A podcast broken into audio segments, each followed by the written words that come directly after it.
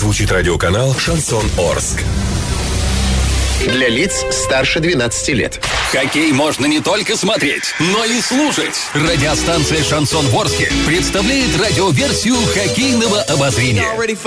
Каждый домашний матч хоккейный эксперт Константин Мусафиров выходит в прямой эфир после каждого периода и снабжает вас самой оперативной информацией. Не пропустите. Каждый домашний матч радиоверсия хоккейного обозрения на радиостанции «Шансон Ворске». Для лиц старше 12 лет. Добрый вечер всем любителям спорта. Друзья мои, напоминаю, сегодня, 4 марта, хоккейный клуб «Южный Урал» на домашнем льду играет с командой из Канева в рамках 1-8 финала плей-офф. Игра проходит во Дворце спорта «Юбилейный». Матч стартовал в 18.30 точного местного времени, и уже к этому моменту завершен первый период. Так вот, с его итогами нас сейчас ознакомит хоккейный эксперт Константин Мусафиров, которому с большим удовольствием передаю слово. Итак, Константин, вы в эфире. Ну, а рассказывайте, каков счет, какова атмосфера, что интересного, может быть, даже и необычного уже приключилось. Так что все, как говорится, бразды правления сейчас в ваших руках. Добрый вечер, Саша. Я тепло приветствую всех поклонников хоккея, которые очень надеялись на то, что Южный Урал выйдет все-таки финальный этап соревнований Кубка Владимира Петрова.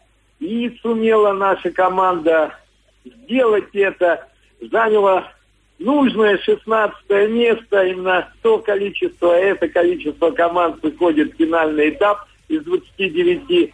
Но, видимо, настолько финишный спорт был непрост, что физические силы не беспредельно оказались у клуба. И вот первые две игры с чемпионом нынешнего года высшей хоккейной лиги, обладателем Кубкового шелкового пути, питерским СКА Нева, э, в общем-то, не слишком заладились. Будем говорить прямо, особенно вторая игра. Если первый был настоящий бой на льду во Дворце спорта хоккейного города Петербурга, где наши хоккеисты повели в счете 1-0, но все-таки уступили 1-3, то на, во второй игре явно команда выглядела не слишком уверенной в себе и уступила хозяевам 1-4. Так вот, сейчас в серии счет 2-0 в пользу Сканевы, и, возможно, сегодня будет уже заключительная встреча. В случае победы, конечно, гостей.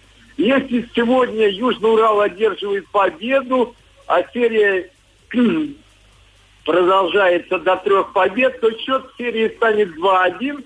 И завтра в Орске состоится четвертый поединок. Если понадобится, то и пятый, но уже снова в Санкт-Петербурге.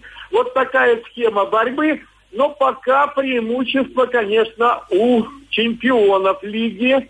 Прямо скажем, мы ожидали, что наши ребята сегодня в первом периоде будут выглядеть гораздо мобильнее, но что-то очень похожее на второй питерский матч. И пока на табло хоть счет и минимальный, 1-0 впереди Канева, но заметное преимущество у гостей. Может быть, это связано и с тем, что довольно часто наши хоккеисты вот покидали площадку, нарушая правила. Вот уже буквально на первой минуте Денис Катов э, был удален на две минуты. Наша команда сумела отстоять свои ворота, благодаря во многом, наверное, Денису Синягину, вратарю нашей команды.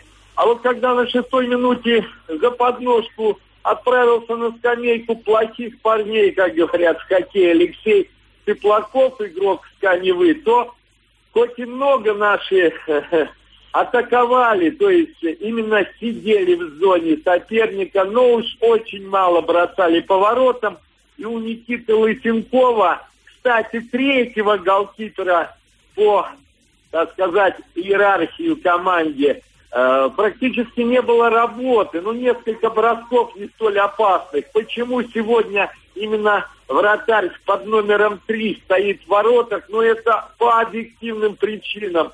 Дело в том, что основные голкиперы команды будем говорить так, заняты. Один в составе студенческой сборной России Никита Богданов, играя сейчас в зимней универсиаде в Красноярске. А второй Мельничук, который, ну, здорово тоже отстоял в домашних играх, играх против нашей команды.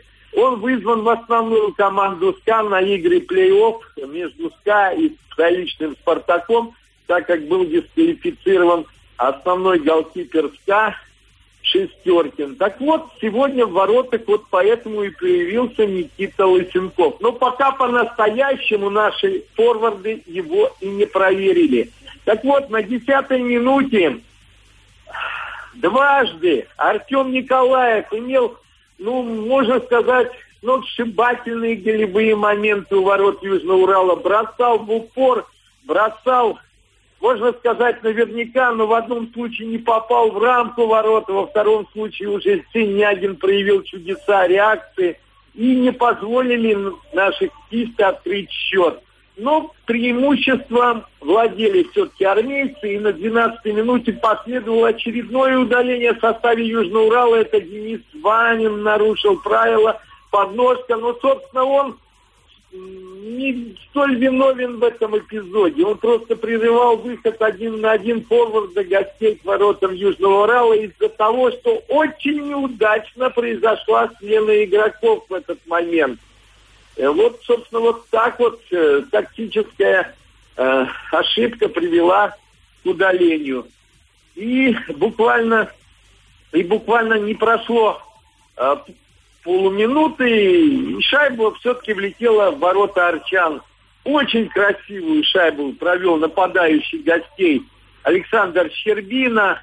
Он мощно с кистей бросил с дальней дистанции и попал точно в верхний угол. Ну, Синягину было сложно выручить на этот раз, мне кажется, команду. А в целом он отстоял очень уверенно в первом периоде. Так вот, а на 18-й минуте очередное испытание для Южного Урала – Вначале неудачно выскочил лишний игрок на площадку, меняя товарища вроде бы.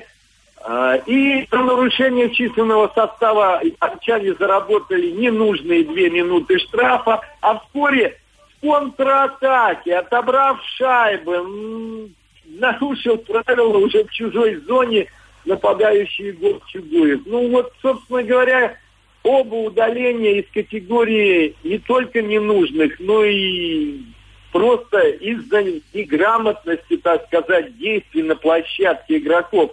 Так вот, оказались наши ребята втроем против пятерки гостей. В общем-то, штурмовали, естественно, питерцы ворота Дениса Синягина вплоть до последней секунды первого периода. Но наши парни и голкипер, в частности, выстояли – не смогли армейцы увеличить счет. И уже во втором периоде наши будут начинать игру четвером против пятерки гостей. При этом, ну, буквально через э, несколько секунд после начала второго периода пятый хоккеист Южного Урала появится на площадке. Так вот, думаю, может быть, вот эта мужественная оборона втроем против пятерых игроков нынешних чемпионов лиги – позволит как-то переломить ход игры, появится, может быть, и свежесть, та необходима в действиях наших хоккеистов. Ну и, наконец, нацеленность на ворота. Повторяю, достаточно молодой кипер, 20-летний, сегодня в воротах э, Сканевы. И надо бы почаще его беспокоить для того, чтобы заставить таки пропускать шайбы. Ну вот, собственно, такая картинка. Болельщики поддерживают, конечно, Южный Урал, но, но какое-то неверие, вот я почувствовал, в неверие в конечный победный результат серии. Но это серия.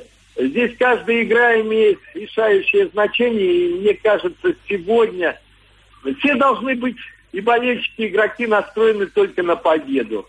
А, посмотрим, что будет на площадке уже во втором 20-минутке. А пока после первого периода Южный Урал уступает клубу Канева из Санкт-Петербурга со счетом 0-1. У меня пока вся информация, Саша.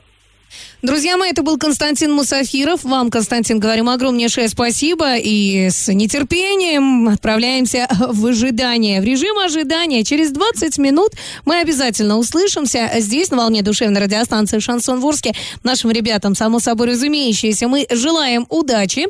19.17 точного местного времени, так что отсчитываем 20-минутку, плюс-минус 10 минут и обязательно возвращаемся. Радио «Шансон». СМИ зарегистрировано Роскомнадзором. Свидетельство о регистрации Л номер ФС 77 68 373 от 30 декабря 2016 года. Для лиц старше 12 лет.